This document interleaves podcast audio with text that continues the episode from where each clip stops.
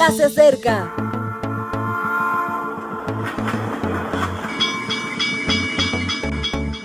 Partimos ya.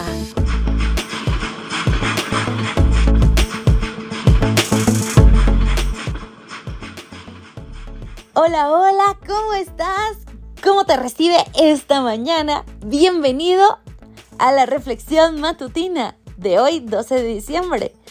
Aquí te saluda Ale Marín y comenzamos con la temática Esperanza, Motivación. Señales es el título de hoy y nuestro texto se encuentra en Lucas 21:13. Pero ni un cabello de vuestra cabeza perecerá. Comencemos. De pequeño me enseñaron a temer las señales del tiempo del fin porque se asociaban con persecuciones, tribulaciones y dolor. Tardé muchos años en ver más allá de ese escenario y disfrutar de lo que realmente implican las señales proféticas. Hoy las observo sin temor. Las noticias recogen conflictos bélicos o políticos, posibilidad de nuevos conflictos, asaltos, inseguridad ciudadana, acosos, bullying, agresiones de género, secuestros y toda la variedad propia de la intimidación. Cualquier detalle truculento y mórbido está al acceso de una tecla y a banda ancha. Los urbanitas viven crispados. La más mínima mirada o gesto se responde con un educado vistazo de desprecio o un farfular con los labios en tensión. El exceso, a pesar de las crisis reales y virtuales, forma parte de los anhelos de multitudes aglomeración, música, botellones y drogas son los atributos de una juventud hedonista. El resto se debate entre la anorexia, el fast food y los estimulantes alimenticios.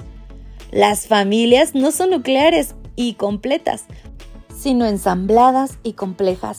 Ensambladas y desensambladas como rompecabezas. Complejas porque la combinatoria se hace carne y la carne cosa. ¿Quién tiene la razón? Ya no existen verdades. La subjetividad campa a sus anchas.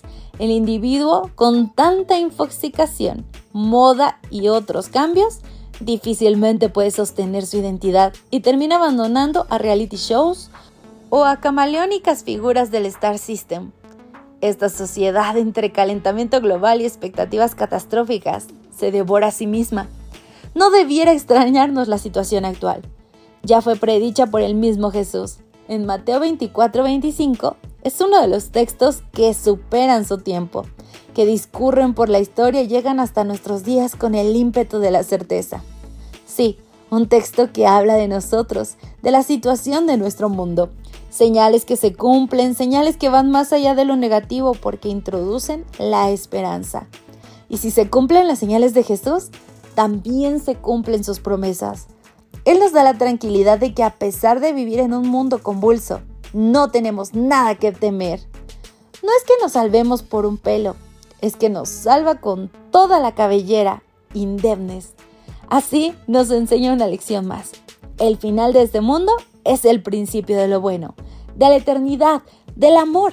No solo son señales de término, sino de inicio no deben ser señales de temor, sino de esperanza. Jesús lo ha prometido. Viene y entre tanto nos cuida con todo lujo de detalles.